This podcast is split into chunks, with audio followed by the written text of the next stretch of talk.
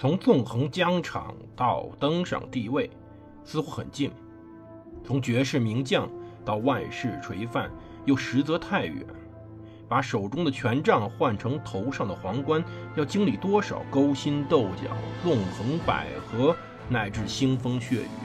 请收听蒙头读书的《拿破仑传》。欢迎大家收听蒙头读书。大家好，我是胡蒙，这里是我们《拿破仑传》。我们接着上回讲莱比锡会战。其实啊，根据当时的回忆，拿破仑呢看着地图，给很多军官下令。因为十月十六号早上，实际上战争已经开始打响了。拿破仑计算，他可以用十三万八千人在城市以南对战施瓦岑贝格的十万人，而在西北边的布里西亚尔、北边贝亚多特、东边的本尼西森赶到之前，他有一天，最多的有两天时间来击败施瓦岑贝格。后来啊，在会战第一天。也就是十六号，本尼西森的前卫哥萨克冲到了战场。十七号，主力部队跟着到达了，并预备于次日交战。贝纳多特也随后紧接着跟到。可以说，拿破仑预计是对的。十六日一早，普军从波尼亚托夫斯基的波兰人手中夺走了马克克莱贝格村，会战爆发，普军和波兰人展开了激烈的巷战。双方实际上很有意思。本质的矛盾呢，我们都知道是俄国人和法国人的矛盾。可是呢，双方最有意思的一件事情就是，并不是他们如此的为了各自的主人去战斗。用“主人”这词儿可能不太合适，为各自的盟主去战斗可能更合适。他们不是为自己的盟主去战斗，他们更多的是从骨子里的那种种族的仇恨。普鲁士以及后来的德国多次参与到波兰被灭亡的情形当中。波兰这个国家三次被灭，可以说是世界历史上最为起伏忐忑、最为可怜的民族之一了。因为很多民族一旦被灭亡，就被并到了其他国家之中，自然不存在这种可悲的状态。而其他国家呢，强国自然不会有这种灾难情况发生，唯独波兰。反复被灭亡，反复又复国三次之多，而很多时候，普鲁士人或者德国人都是参与者，他们的种族仇恨使得战斗变成了非常激烈的状况。当时瓦豪守军很少，一个普军旅的支援下，俄军迅速攻占瓦豪，可是法国炮兵阻止了他们前进。从中午打到下午一点之间，拿破仑赶到前线，用一百七十七门大炮组成炮群。猛烈的连射下法军反击，俄军被迫退到莱比锡平原，那儿没有掩护，所以说很多人死在了当时拿破仑的霰弹之下。其实呀，拿破仑这时候如果有必要，还是有机会退到西边的。奥军将领久洛伊伊格纳茨威胁着这条唯一的逃生之路，他让亨利贝特朗将军去保护这条路，导致他的攻势被削减了。久洛伊占据公路附近的林德瑙，并占据脚跟。傍晚时，奥军不顾密集炮火，猛烈攻击当时燃烧的村庄。法军真的陷入危机了。贝特朗后退，重整队伍，到下午五点开始反击。贝特朗设法扫清公路，但是九洛伊拖住了他的军，立下大功。拿破仑此时问题其实根本不在于说。如何能够击败谁，而在于集中优势兵力，先把一个方面打垮。可是他一个军被拖住了，这是后来拿破仑不仅没有想到，也是他后来失败的原因之一。其实，在上午十点的时候，克瑙进军到利伯特沃克尔维茨的一个城市里面，除了当时教堂以这个城子北端，城很快失守了，法军迅速反击。径直把奥军赶到了城外，热拉尔将军率其师进攻了小波兹纳，负伤。随后，奥尔莫尔杰带着青年禁卫军的师上前夺下该地。到十一点时，联军退回到初始战线。联军这时候已经精疲力尽了，用光了预备队。这时候，拿破仑对于联军的攻势表示非常震惊。他呢，根本不想这么早动用预备队，但被迫让这些老禁卫军上场。弗里昂老禁卫军拿下莫伊斯多夫。而青年禁卫军两个师由乌迪诺指挥着，以及大群的骑兵预备队，已经开始在瓦豪后集结了。到中午，大雾散去，拿破仑开始评估战场。当时他的优势非常显著，瓦豪呢，它是联军战线最薄弱之处。他发现有机会在那彻底切断联军阵线。中午时分，他让麦克唐纳军去击溃敌军右翼。下午两点，皇帝亲自鼓动着第二十二轻步兵团猛攻俯瞰大波兹纳的高地科尔贝姆格山。他玩笑道：“说他们只是在猛烈炮火之下交叉着双臂站在基地边。”二十二团很快攻下高地，不过亚历山大、弗里德西、威廉、施瓦茨内格看到了这一场景。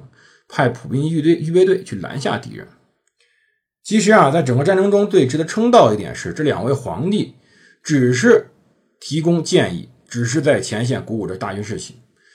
具体的战争是由专业军人指挥的，他们来制定军事决策。可以说，两位皇帝并不多插手，使得当时战争是游刃有余的。可是拿破仑呢？他是个天才，可是他的决策能有多少是正确的？又有多少会忽视细节？一个人的精力总是有限的。后来缪拉来了，缪拉到平原上，在瓦豪和利伯特沃克维茨之间集结部队，来准备支援乌迪诺和波尼亚托夫斯基。两点半，博德苏勒率骑兵冲锋进了中路，突破维根施坦因亲王的步兵，冲进大炮群的炮兵之中。他呢，十八个中队有两千五百把马刀。他们冲向俄军精锐骑兵师，打败敌人，接着冲向联军司令部。但是这时候很可惜的是，法军的步兵没跟上，泥泞的部队拖慢了当时后面的步兵，也拖慢了博德苏勒的部队，他们只好撤了。撤退时，骑兵挨了很多攻击，包括被误伤。拿破仑这时候干嘛呢？拿破仑在等着北边马尔蒙赶过来，但到下午三点，他只能用手头仅有的兵力进攻了。马尔文没过来，他用炮兵往前推，以便炮轰敌军中央，让骑兵连续冲锋和反冲锋，而步兵近距离射击。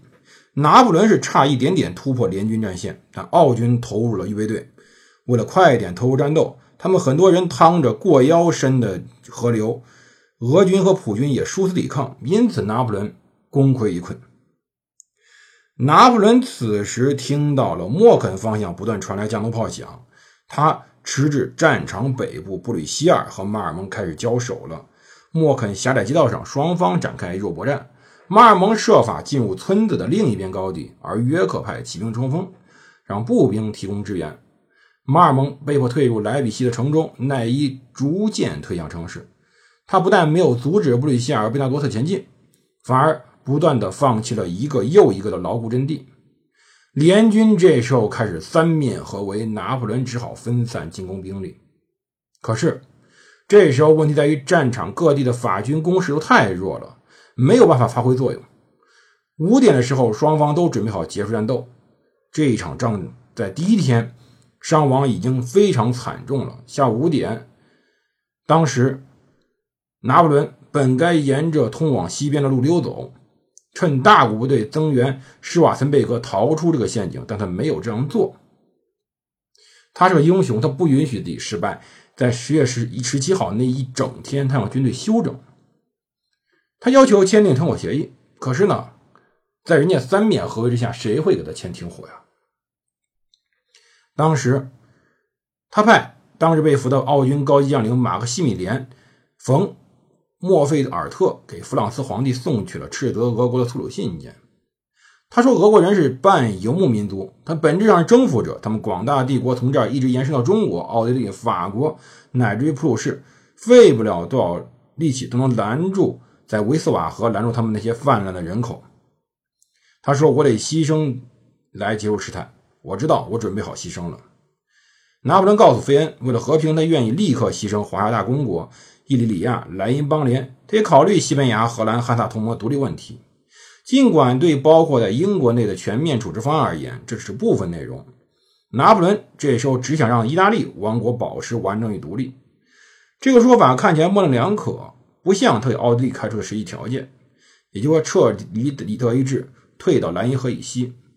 三周后，弗朗茨皇帝才回复拿破仑的说法，可是已经没有意义了。威灵顿后来总结过，说如果拿破仑早早退出莱比锡，联军将不会冒险靠近莱茵河。可是，假如他不停火就退出莱比锡，那么实际上他就放弃了戍守东部要塞的数万人。他怕自己一走，萨克森、福登堡就会像当时班恩一样快速离开他。因此，拿破仑没有退到埃尔福特，相反，他组织军火补给。当时在会战中，法国炮兵一共发了二十二万的加农炮炮弹，比格拉姆会战中多用了三倍。他也命令全军城市东北侧和南侧集结，排成半月形。同时，他派贝特朗和莫尔杰掩护出口，以便在合适的时候脱身。但是十七日晚，他又得了重感冒。可是，在这个时候，他决定与敌人一决雌雄。他的疾病实际上是在整场战役中反复折磨他与他的军队的关键。当时。他坚持要作战，可是十八日、十九日，他的优势已经丧失了。究竟莱比锡会战会以如何的形式结束？我们可以知道，这时候他几乎已经输定了。可是输对他意味着什么？我们下回再说。这里蒙头读书，我是胡蒙，别忘了为我的新节目《血主中华》点赞、转发、关注，谢谢各位支持，我们明天见。